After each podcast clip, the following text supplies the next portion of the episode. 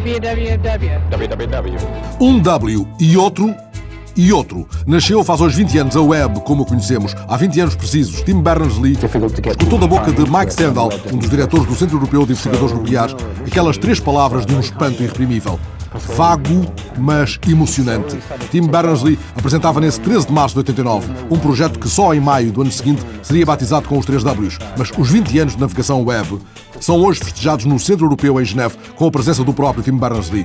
Hoje, esta comunicação instantânea num mundo global é tudo menos vaga. Por isso é talvez menos emocionante. Mas houve quem não se esquecesse. A edição online do El Mundo, por exemplo.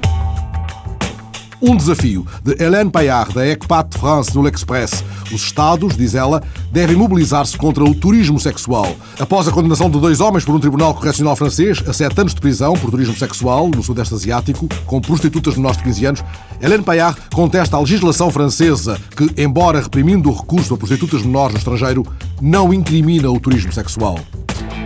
Uma série Atingida pela crise, a Rua Sésamo. A recessão obriga a casa-mãe da série Sésamo Workshop a reduzir o número de histórias de cada episódio. A empresa vai suspender 67 dos 355 postos de trabalho. I had just trouble with the first one. Thank you. You're welcome, brother. Oh, wait, I'm going this way. Okay, I'm gonna See you later. Uma nova estratégia mediática do regime chinês, descrita em lagrandepoque.com. Os incidentes que antes teriam sido censurados são agora rapidamente tratados pelos próprios média oficiais.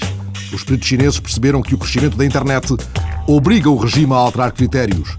Sheng Xiaonong, chefe de redação do Modern China Studies, comentou: com estes novos métodos, eles reagem mais depressa. É uma nova técnica, mas o objetivo é o mesmo: manipular as pessoas e assim controlar as decisões que elas tomam. Um príncipe inglês no Brasil. O príncipe Carlos, como mostram as imagens na edição eletrónica da Folha de São Paulo, recebe uma planta de ipê amarelo das mãos do cacique Caiapó no Jardim Botânico do Rio.